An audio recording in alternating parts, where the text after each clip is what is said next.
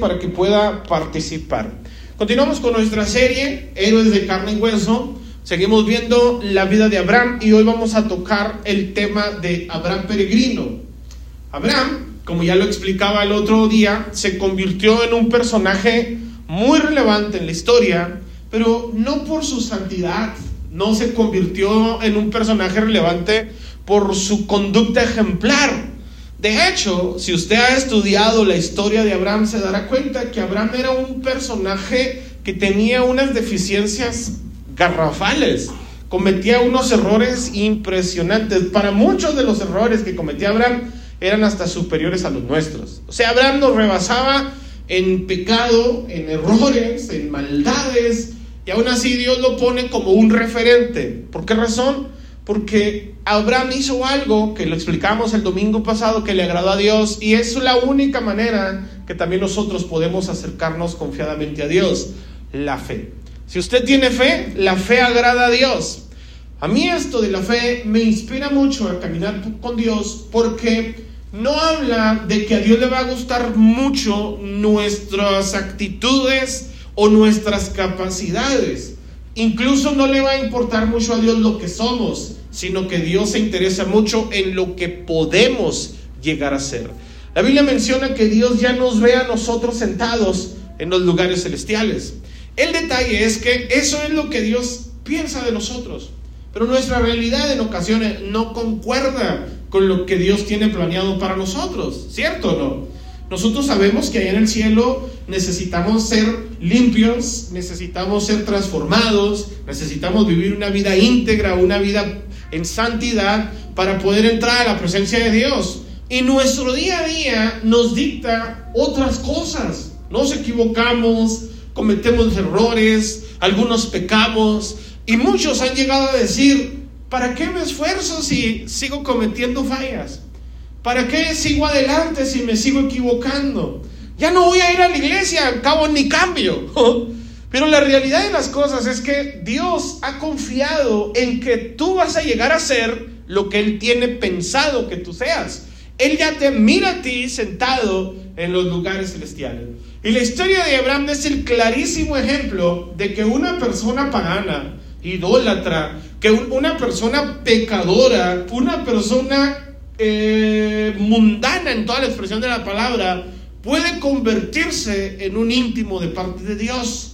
Y eso es algo que a nosotros debería inspirarnos. Cuando usted lea la Biblia se dará cuenta en la historia de Abraham que Dios llamó a Abraham a una edad de 65 años aproximadamente y culminó Abraham cumpliendo el propósito de Dios aproximadamente 30 años después. ¿Cuántos de los que están aquí ya tienen más de 30 años en el Evangelio? Si usted ya tiene más de 30 años en el Evangelio, le felicito y le encomiendo o lo motivo a que siga caminando en Dios. Pero si usted tiene menos de esa edad en el Evangelio, también le animo a que se siga esforzando, a que no caiga en el error de que ya me equivoqué, ya la regué, ya Dios no va a tener nada conmigo. La historia de fe es algo que a nosotros nos debe motivar y además a nosotros nos tiene que impulsar porque usted y yo tenemos ventajas sobre las personas que fueron participantes en la historia de Dios porque ellos iban conociendo poco a poco lo que Dios quería para sus vidas, mientras que usted y yo ya tenemos la historia completa. Haga de cuenta que usted ya vio la película. ¿Me explico? Y ellos eran personas que apenas la estaban viviendo en primera persona y por esa razón la Biblia enseña que ellos iban viendo algunos aspectos en la historia de Dios que no eran conocidos todavía y usted y yo ya los conocemos. ¿Qué es lo que la Biblia nos enseña? Desde que Adán pecó y fue expulsado del paraíso, se dejaron ver algunos detalles que Dios tiene, que unos detalles que Dios tiene como en su historia como la batalla que siempre va a existir entre el diablo y la humanidad, que siempre hay una consecuencia de pecar y hay una solución por nuestros pecados. También Dios empezó a dejar ver que la eternidad del alma y su morada eterna dependen mucho de usted, no tanto de Dios. Que el paraíso no está en esta tierra, por muy bien que le vaya aquí. ¿Queda claro eso? y que esta tierra un día será destruida. Todos nosotros hoy a la distancia ya lo sabemos, hasta el mundo lo sabe. Por eso cuando sucede alguna catástrofe se menciona como que están sucediendo cosas apocalípticas. Estos personajes todavía no lo vivían. Apenas ellos estaban descubriendo en la historia cuál era el plan de Dios para la humanidad. Pero lo entendieron tan bien que fíjese en la Biblia cómo describe el entendimiento que ellos tenían de la vida. Salmo 103, versículo 15, nueva traducción viviente. Salmo 103, 15. Dice, nuestros días son sobre la tierra, perdón, nuestros días sobre la tierra son como la hierba, igual que las flores silvestres. Florecemos y morimos. El viento sopla y desaparecemos como si nunca hubiéramos estado aquí. Fíjese cómo ellos ya entendían la vida humana. La vida humana es tan momentánea, tan efímera. La vida humana es como una flor. Crece muy bonita, florece, pero después se marchita. Todos los que estamos aquí hemos experimentado en carne propia la muerte de un ser querido, ¿sí o no? Hemos visto partir a personas, amistades, amigos, y algunos decimos, caramba, pero si era muy joven. Y no importa si haya sido muy joven o haya sido muy anciano, la vida es algo que nosotros tenemos en común, es momentánea, es nuestra vida. Pero dice en el versículo 17, pero el amor del Señor permanece para siempre con los que le temen. Su salvación se extiende a los hijos de los hijos, de los que son fieles a su pacto, de los que obedecen sus mandamientos. Estas personas en el pasado entendieron eso y dijeron, nosotros vamos aquí solamente de paso.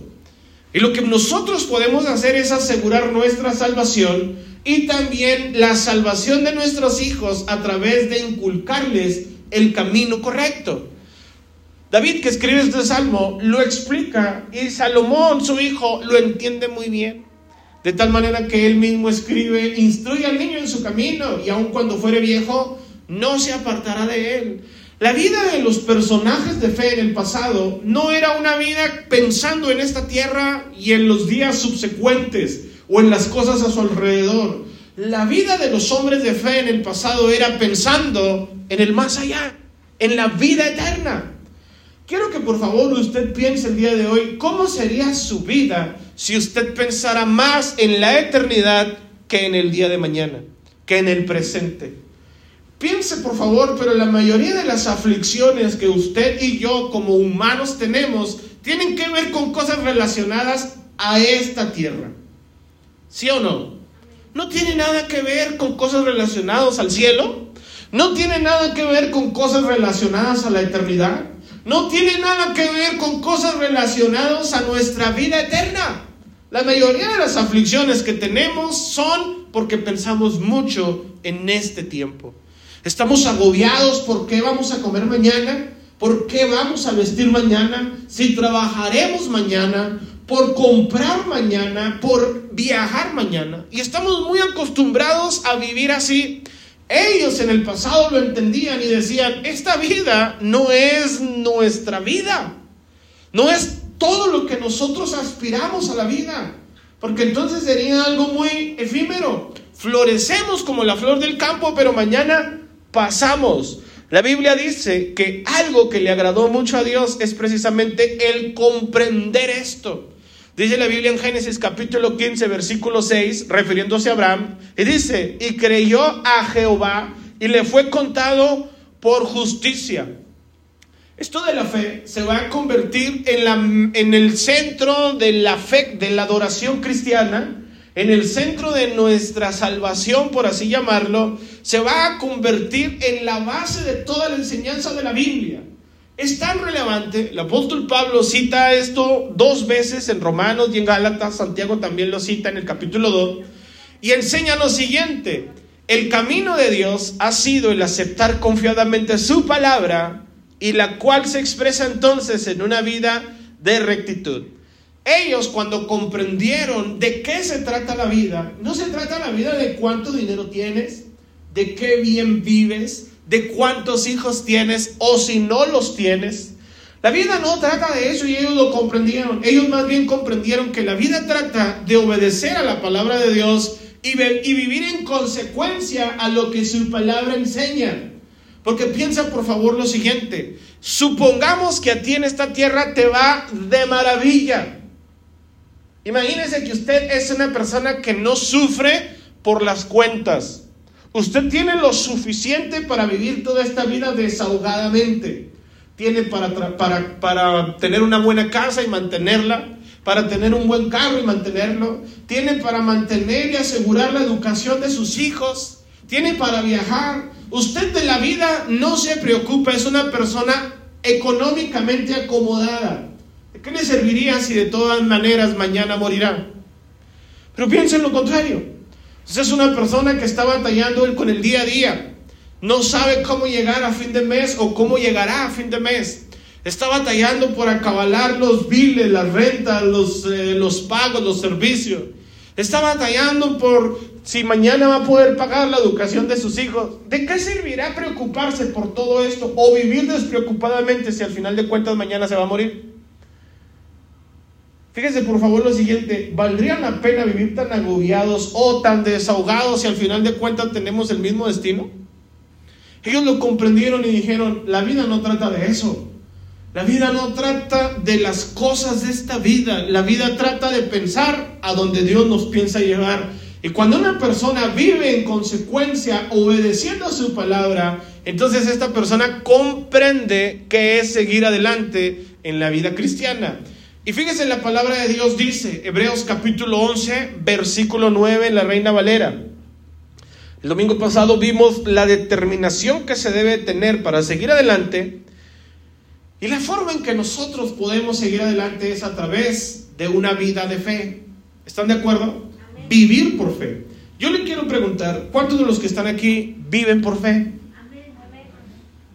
Ahora, el detalle que vivir por fe es algo que en ocasiones mal interpretamos y mal entendemos. Fíjese lo que dice la Biblia, Hebreos capítulo 11, versículo 9, Reina Valera. Dice, por la fe habitó como extranjero, refiriéndose a Abraham, en la tierra prometida, como en tierra ajena, morando en tiendas con Isaac y Jacob, coherederos de la misma promesa, porque esperaba la ciudad que tiene fundamentos, cuyo arquitecto y constructor es Dios. Abraham fue un personaje que usted lo va a estudiar en su casa, no vamos a conocer la historia completa en, este, en esta serie, pero vamos a resaltar algunas cosas. Pero en su caso usted comprenderá que Abraham llegó a ser riquísimo, un hombre inmensamente rico. Dios le prometió, Dios le pidió, sal de tu tierra y de tu parentela a la tierra que te mostraré. Abraham llegó a la tierra que Dios le había prometido. Dios le dijo, esta es la tierra que tengo para ti. Alza tus ojos al norte, al oriente, al sur, al este, y te darás cuenta que hasta donde alcance a ver tu vista, todo esto es para ti. Dios le está cumpliendo la promesa a Abraham. Pero a pesar de que Abraham ya vivía en la tierra prometida, dice la Biblia, vivió como extranjero en su propia tierra. O sea, Abraham ya había alcanzado su sueño, su meta, su destino, por así llamarlo. Y Abraham nunca se estableció en la tierra prometida porque él comprendió, esta tierra no es la mía. Este lugar en el que yo estoy viviendo es momentáneo. No vale la pena ni que me aferre tanto a mi tierra, no vale la pena ni que, ni que pelee tanto esta tierra, porque el día de mañana, donde quiera que quede, ahí me van a enterrar. Miren, nosotros vemos con mucha tristeza cómo hay personas que hoy en día por cosas materiales y sobre todo por pedazos de tierra tienen conflictos familiares. Ahí viene diciembre y sus posadas. y la mayoría de las veces que se juntan las familias y sobre todo las familias que son numerosas, siempre hay un tema de discusión en ese tipo de familias, los terrenos de la abuela. ¿Sí o no? Siempre están peleando que es que a mí me quería más y la abuela me dejó a mí, o la casa intestada que dejaron los padres. Y hay un conflicto entre, entre hermanos por pelearse cosas que son de este mundo, cuando Abraham ya las tenía todas. Y aún así él nunca se estableció. Por eso dice la Biblia que, que moraba o vivía en casas de campaña. ¿Cuántos de los que estamos aquí, nuestra vida es así? Vivimos como en una casa de campaña. ¿Por qué vivimos en una casa de campaña? Porque usted sabe que una casa de campaña se arma y se desarma al instante. ¿Estamos de acuerdo? No es un lugar para habitar constantemente. Si nosotros queremos habitar constantemente en algo, hacemos una construcción más sólida. Ponemos cimientos, levantamos unos muros, los reforzamos con buena cimentación, con, con buenos herramientas, le ponemos mejores materiales porque queremos permanecer en este lugar. Y no se refiere a que sea malo tener una casa o tener un carro. Se refiere que en ocasiones nosotros nos, no, las cosas materiales nos poseen a nosotros en lugar de nosotros poseerlas a ellas. Y a veces nos angustiamos y nos afligimos por las cosas que tenemos o por las que no tenemos. Y la Biblia nos enseña que nosotros de que tenemos que hacer es vivir por fe. Yo siempre escuché que tener otra ocupación o trabajo que no sea la iglesia o en su obra no era vivir por fe. De hecho, incluso hay algunas personas que aún en este tiempo, por ser pastor y en algunos sectores, el que un pastor trabaje es un pastor que no tiene fe. Porque debería uno vivir por fe. La fe es vivir de acuerdo a lo que Dios te quiere dar. Y Dios no tiene problema en que tú seas una persona que depende de Él, pero Dios dejó establecidas ciertas reglas. Y la primera regla que Dios estableció es que el siervo siempre, toda la vida, debe vivir dependiendo de lo que Dios da. Pero también observe lo que dice la Biblia segunda a los tesalonicenses capítulo 3, nueva traducción viviente.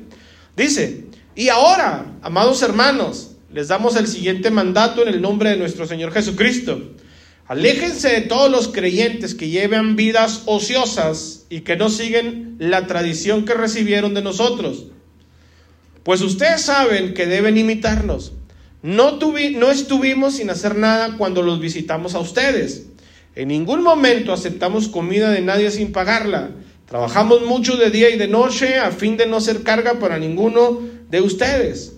Por cierto, teníamos el derecho de pedirles que nos alimentaran, pero no quisimos dejarles un ejemplo que seguir. Incluso mientras estábamos con ustedes, le dimos la siguiente orden. Los que no están dispuestos a trabajar, que tampoco coman. Parece una contradicción, pero hay personas que tienen la idea de que vivir por fe es esperar a que todo les caiga del cielo.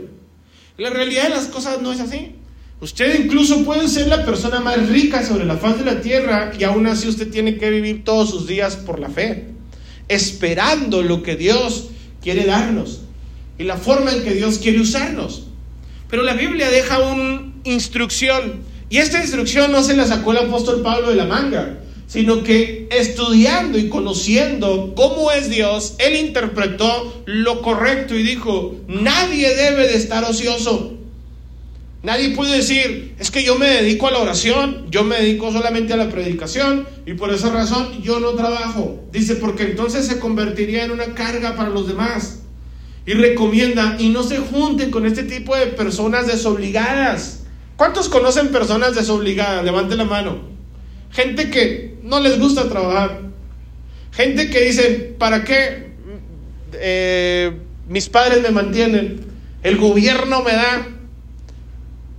Hay gente muy desobligada, gente muy ociosa. Esa no es una característica de los, del reino de Dios, ni tampoco es una característica de vivir por fe. Al contrario, usted tiene fe, trabaje. ¿Por qué razón? Porque vivir por fe, como dije hace unos minutos atrás, es escuchar la palabra de Dios y ponerla en práctica. Esto se ve desde la creación. Cuando Dios hizo al hombre, dice la Biblia que el hombre tenía la oportunidad de extender la mano y comer de lo que quisiera. Podría haber vivido una vida desobligada a no ser que Dios no quiso verlo Dios.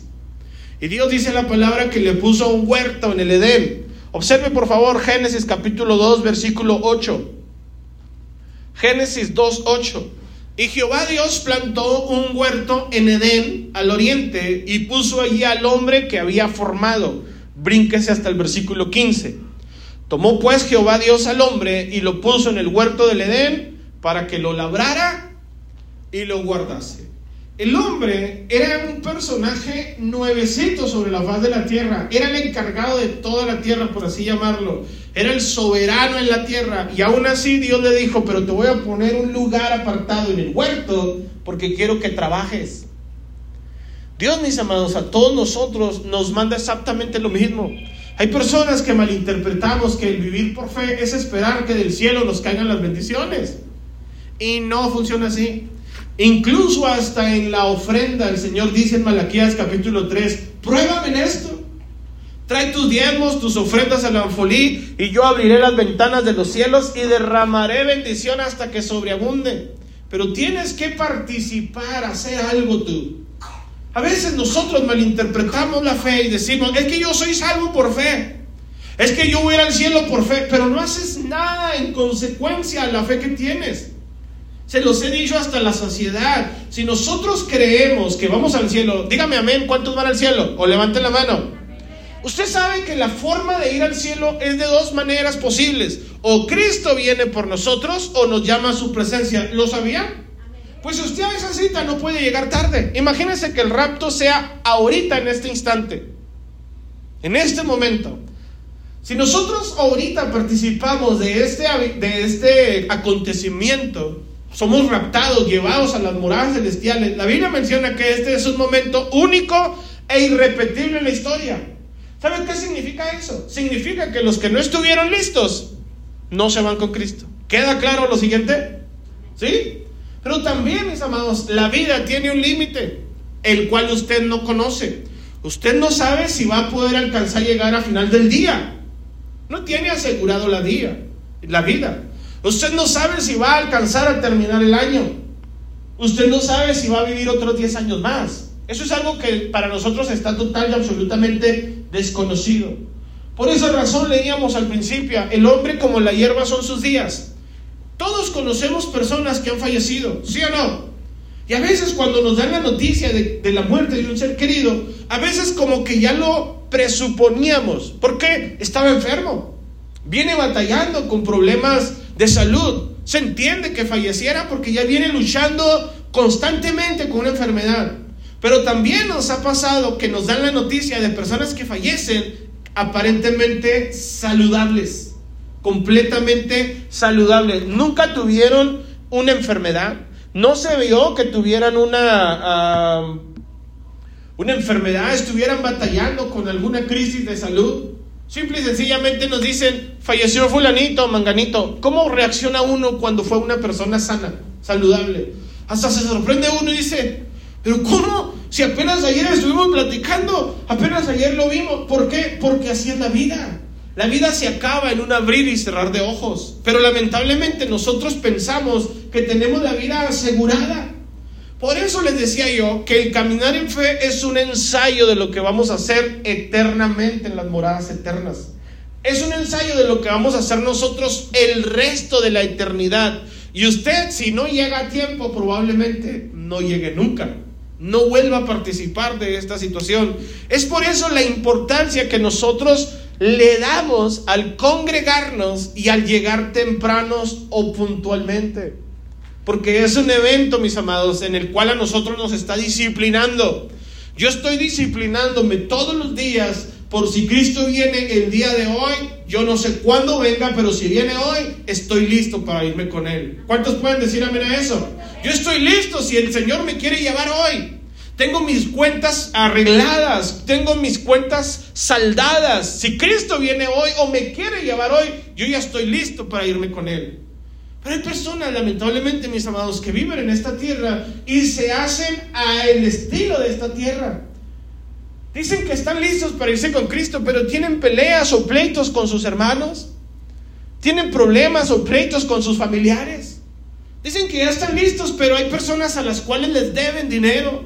Dicen que ya están listos, pero todavía tienen pecados ocultos. Entonces, ¿cómo podemos estar nosotros listos a partir de un momento a otro si nosotros no hacemos nada para esa partida? ¿Sabe por qué razón? Porque ya nos establecimos. Porque ya estamos establecidos a esta tierra. No seré ni el primero ni el último que tiene problemas con un familiar, decimos algunos. No seré ni el primero ni el último que le deba a Coppel y nunca le pagó. No seré ni el primero ni el último que tenga un conflicto con un familiar o que me calga mal a alguien en la iglesia. No seré ni el primero ni el único. Nos hicimos al estilo de este mundo. Por eso la Biblia menciona que el vivir por fe es tener nuestras maletas listas todos los días por si Cristo decide llevarnos a nuestra morada final. ¿Me siguen hasta aquí, sí o no? Por eso dice la Biblia que la fe de Abraham le agradó a Dios porque Abraham aún viviendo en la tierra prometida nunca habitó en moradas con cimientos, nunca construyó unas paredes, nunca llamó a este lugar mi casa, mi tierra, mi parcela, mi propiedad. Él siempre dijo, yo sé que este no es mi destino final. Yo sé que Cristo de un momento a otro o el Señor me llama a su presencia o yo voy hacia con Él. ¿Me siguen hasta aquí, sí o no? Pero hay personas que vivimos como si tuviéramos asegurada la vida. Ese tipo de personas son personas ociosas. Y no porque no trabajen, sino porque no se encargan de su salvación, no se encargan de su fe. Son personas que les gusta que les den y en la boca.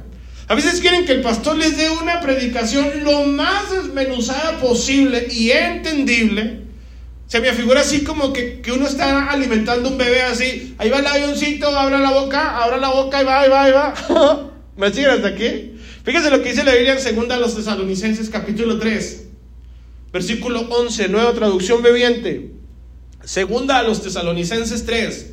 Sin embargo, oímos que algunos de ustedes llevan vidas de ocio se niegan a trabajar y se entrometen en los asuntos de los demás. Fíjense, todavía no trabajan, no le echan ganas en las cosas de Dios, pero sí desaniman a los que les quieren echar ganas.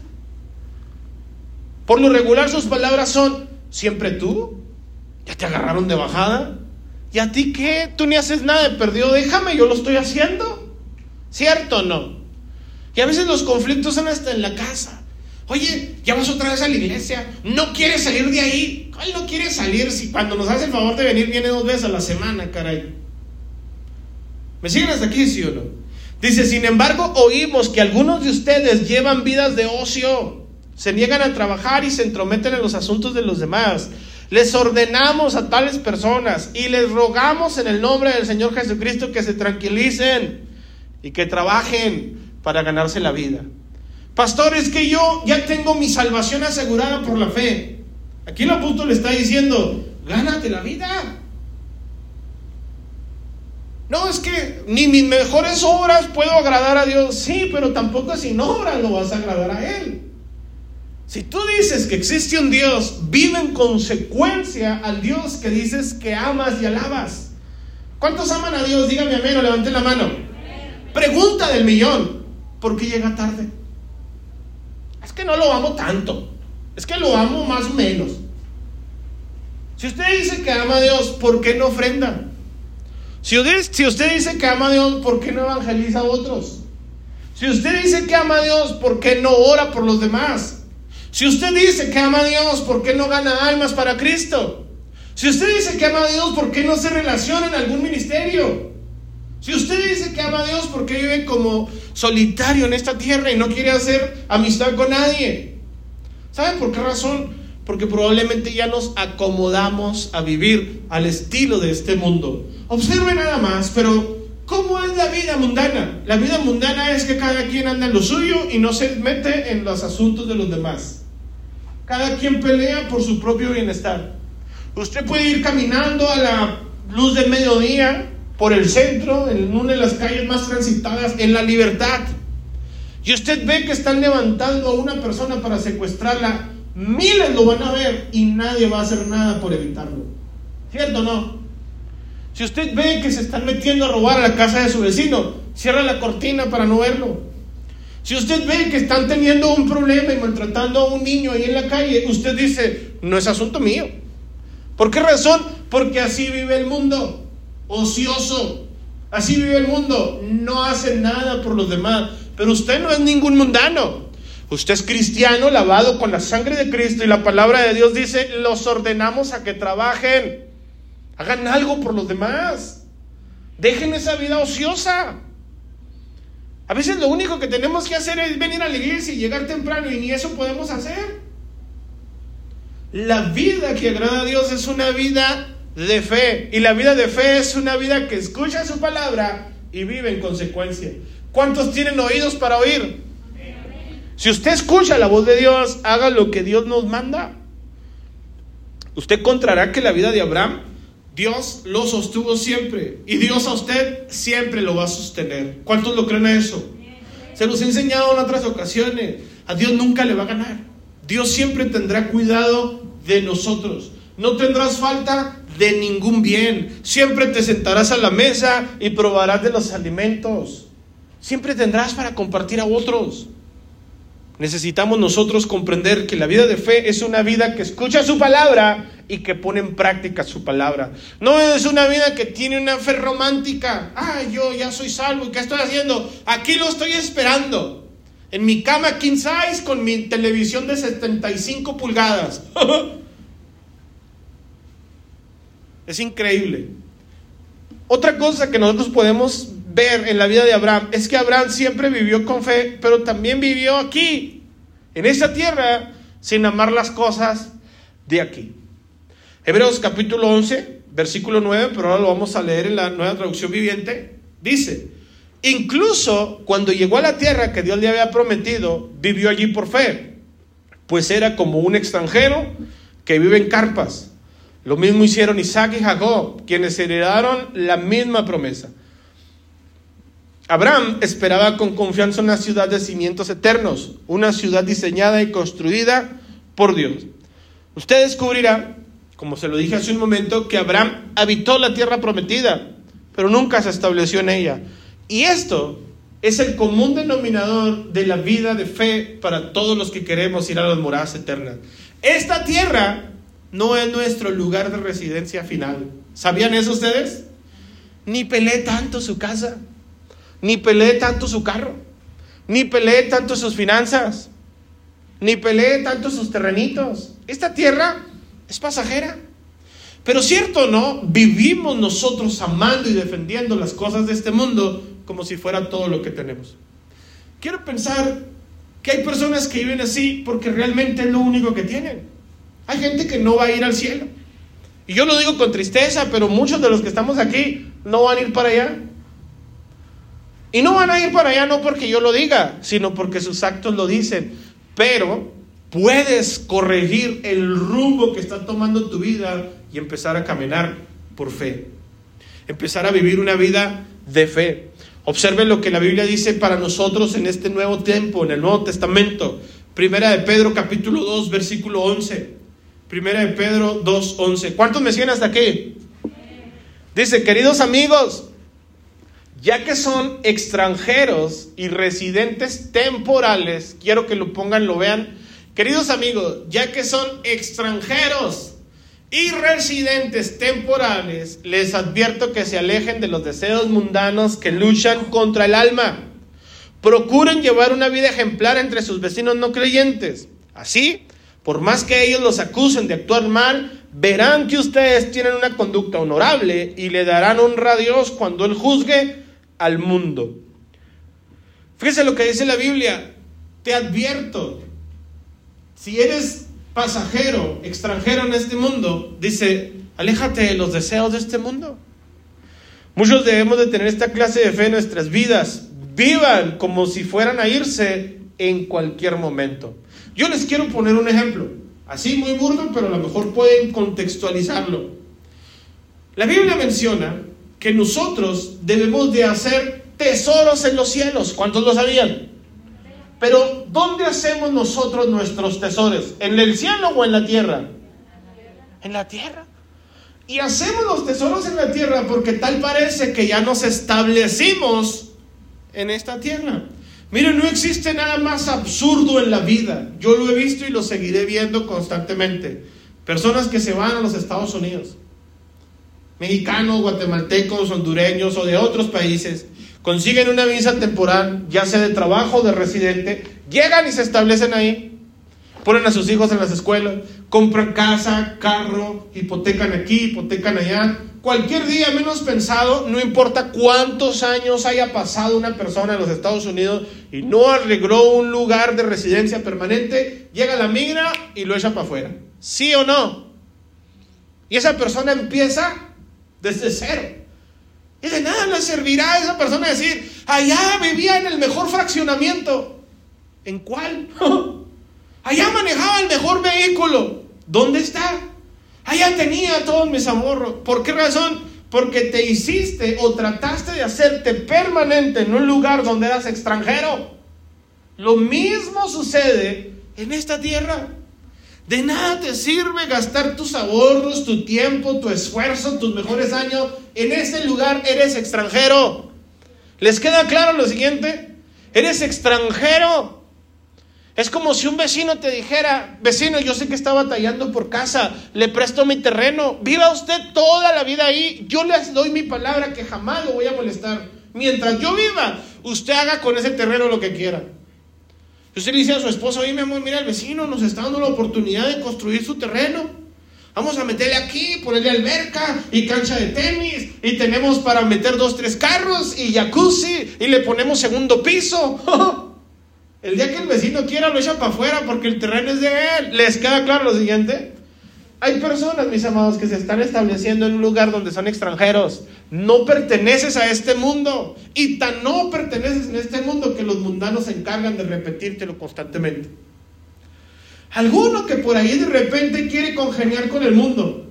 Ya se cansó de ser cristiano, ya está harto de siempre estar batallando y por fin dice, ok, voy a ir a la fiesta. Ya, para que me dejen en paz, a cada rato me invitan y nunca voy porque soy cristiano. Hasta los mundanos te dicen, pues no que eres cristiano. No le sirvan a él porque es cristiano. No cuentes ese chiste porque ahí está el cristiano. Y uno dice, caray, entonces ¿para qué me estás a invite, invite si cuando voy ni me quieres hacer parte de... ¿Cierto o no? ¿Por qué razón, mis amados? Porque hasta el mundo se da cuenta que no pertenecemos ahí, aunque nos esforzamos tanto por pertenecer a algo en lo que nosotros no encajamos. No somos de este mundo. No somos de este, este no es nuestro destino final. Nosotros vamos hasta las moradas eternas y la forma en la que tú tienes que vivir es como si fueras extranjero y un peregrino. No te establezcas aquí. Vive aquí. Trabaja aquí. Haz si quieres finanzas aquí pero no te establezcas aquí. Fíjese, la Biblia dice, Génesis capítulo 13, versículo 2, Génesis 13, 2, Reina Valera.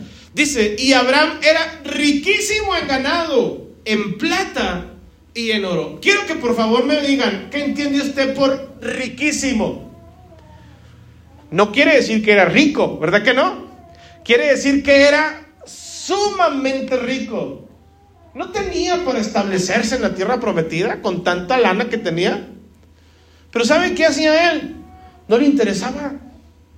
Y uno dice, pues claro, no le interesa porque lo tiene. No. Más adelante, en los próximos capítulos, vamos a ver que Dios le pide, dame lo que tienes. Y Abraham se lo ofrece a Dios. Dice, tenlo. Tú me lo has dado todo. ¿Cómo te voy a negar algo? ¿Tan seguro? Dame hasta tu hijo. Y Abraham le dijo, hasta mi hijo te doy, porque sé que este no es mi destino final. Nada traje a este mundo, nada me llevaré de este mundo. En vano sería que me aferre a las cosas de este mundo. ¿Sí o no? Pero piense lo siguiente. Cuando viene a la iglesia, el tiempo que usted tiene no le pertenece. ¿Está de acuerdo que el tiempo que tenemos le pertenece a Dios? ¿Le queda claro? Mire, no le pertenece el tiempo, mas sin embargo, se lo roba a Dios.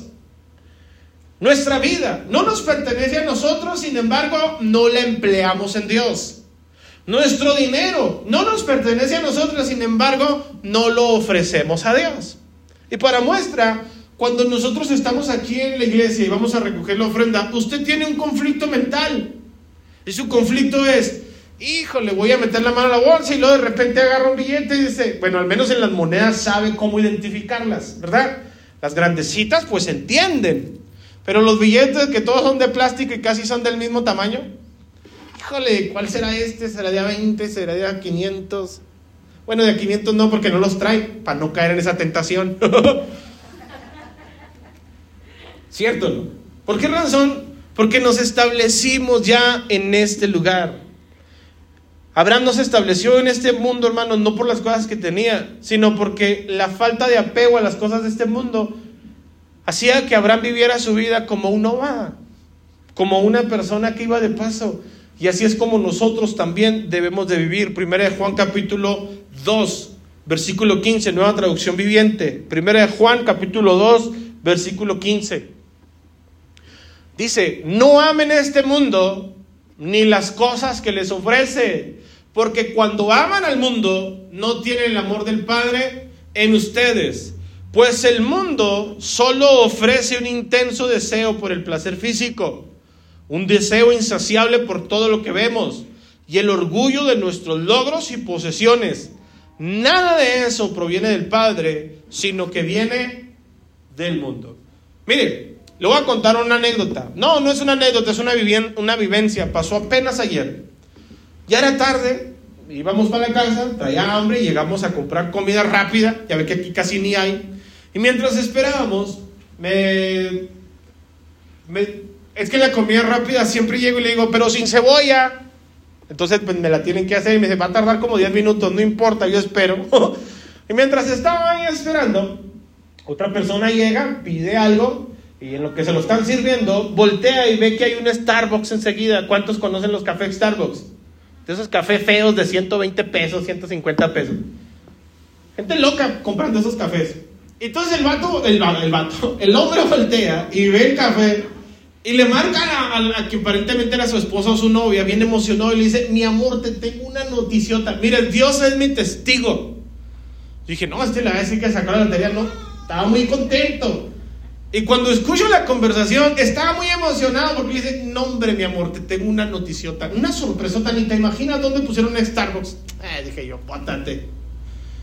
Ni te imaginas dónde pusieron ese café Starbucks. Y ya, así terminó la conversación. Me di cuenta que así viven muchas personas súper emocionados por las cosas de este mundo. Ahí va a salir el 14, el iPhone 15. Ay, ya van a salir los Nike, no sé cuántos. Las, los tenis Gucci, Valenciana y todas cosas por el estilo. Gente tan emocionada por las cosas de este mundo. Cosas perecederas. Y la Biblia nos enseña a nosotros que nosotros no debemos de amar este mundo, mas sin embargo, ¿cómo lo amamos? ¿Sí o no? ¿Cómo nos encanta este mundo? Piense bien, pero el cuerpo es un tirano, este cuerpo. Algunos está más grande, el de otros está más delgado, más chico, más ancho, más como sea. Pero al final de cuentas es cuerpo. Y el cuerpo es un tirano y vaya que exige. ¿Sí o no? ¿Qué exige el cuerpo? Primero que nada, comida. Tres veces al día. Y algunos hasta más. Y hasta se molesta uno. ¿Qué? ¿Nomás café? Pues ¿qué más querían? Pues le perdí una concha, unas gallitas, algo. exige ropa. Exige que la casa esté en buenas condiciones. Y no, la ropa que le compramos tiene que ser buena y no tiene que durar mucho tiempo. Esta ya me la puso este domingo y no me la puedo poner hasta después de dos domingos, dos meses más, porque ahora que toman fotos voy a salir repetido en, las, en la página. El carro tiene que tener buen carro, que no le suene nada, que no le moleste, que arranque, que esté en buenas condiciones. ¿Cierto o no? Eso es porque amamos mucho las cosas de este mundo. Yo le quiero preguntar, ¿qué tan interesado está en su residencia final? Su residencia final son las moradas de los cielos. ¿Está de acuerdo usted? ¿Invierte usted en el reino de los cielos? ¿Hace tesoros usted en el reino de los cielos? ¿Está abonando a su cuenta en el reino de los cielos?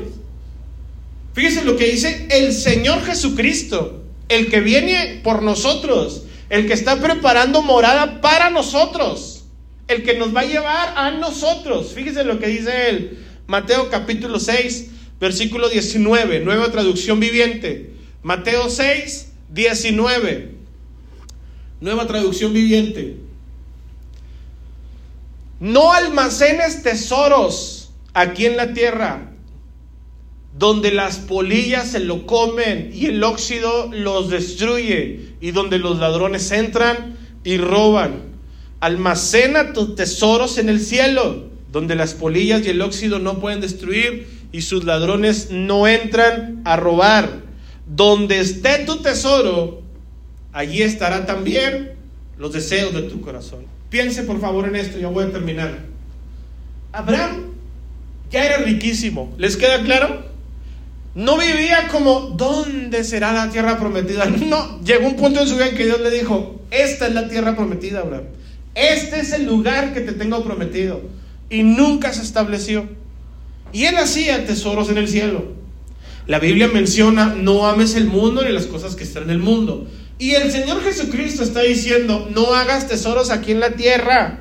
¿Por qué? Porque es como el ejemplo que les puse de la gente que se va a los Estados Unidos. No te establezcas en tierra ajena. No es lógico. Pregunto, ¿tú eres un residente temporal de esta tierra o ya eres un residente permanente en esta tierra? No me lo contestes. Tu estilo de vida te va a decir a ti si estás pensando más en esta tierra o en la tierra prometida. ¿Me hasta aquí, sí o no? Voy a terminar con esta pregunta. Dios está diciendo, no hagas tesoros aquí. ¿Dónde debes de hacer tesoros? En los cielos. Vamos a volver a poner este ejemplo. Supongamos que Cristo viene hoy. Hoy. Y ya nos fuimos con Cristo. Nos dio la oportunidad de que llegó después de que empezó el culto y llegó apenas ahorita. gracias a Dios la libramos. Ya estamos con Él. ¿Me siguen hasta aquí, sí o no? La Biblia dice que Dios está preparando moradas. ¿Lo sabían ustedes? La Biblia jamás menciona que las moradas son iguales para todos. ¿Sí lo sabían o no?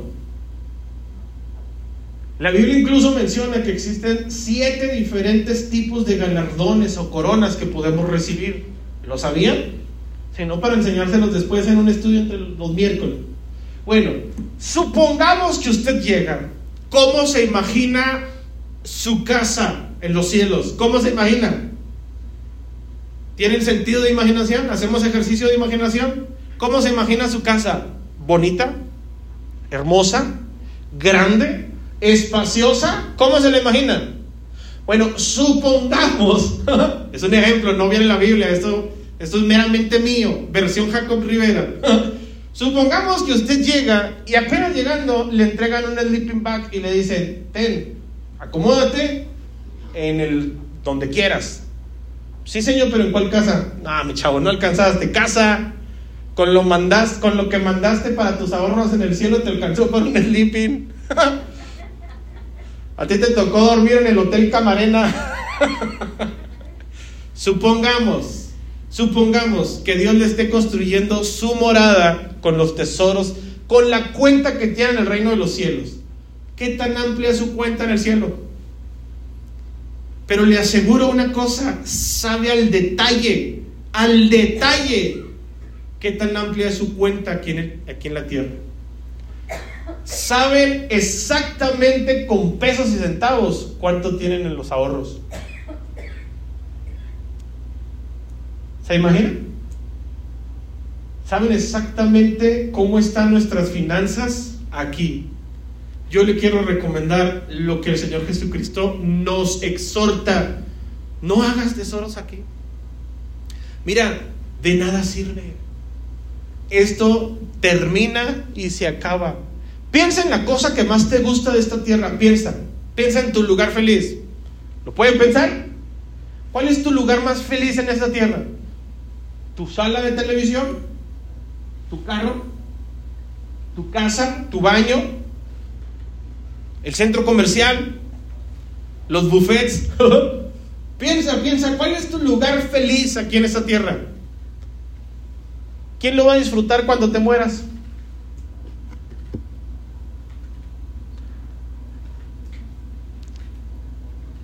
Imagínate que para ti el carro es lo máximo. Un ejemplo, el carro es lo máximo.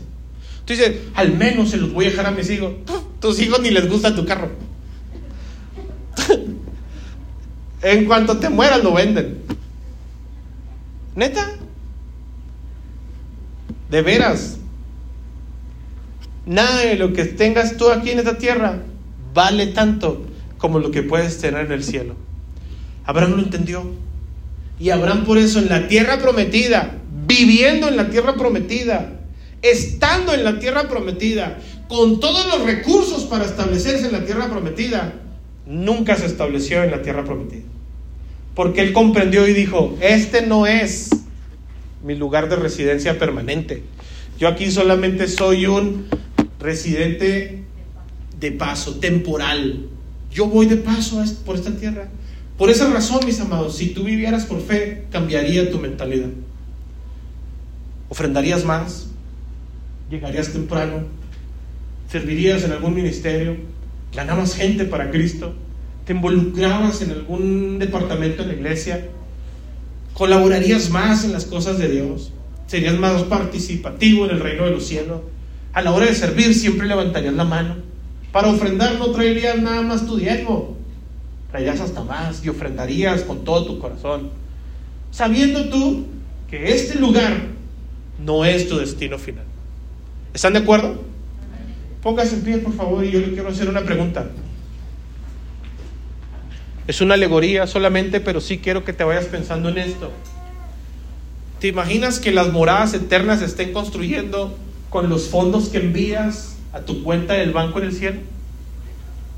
¿Estás conforme con lo que estás ahorrando allá en el cielo? Si no estás conforme, ven a hacer una reestructuración de tu cuenta. Pásale. Ven aquí al altar con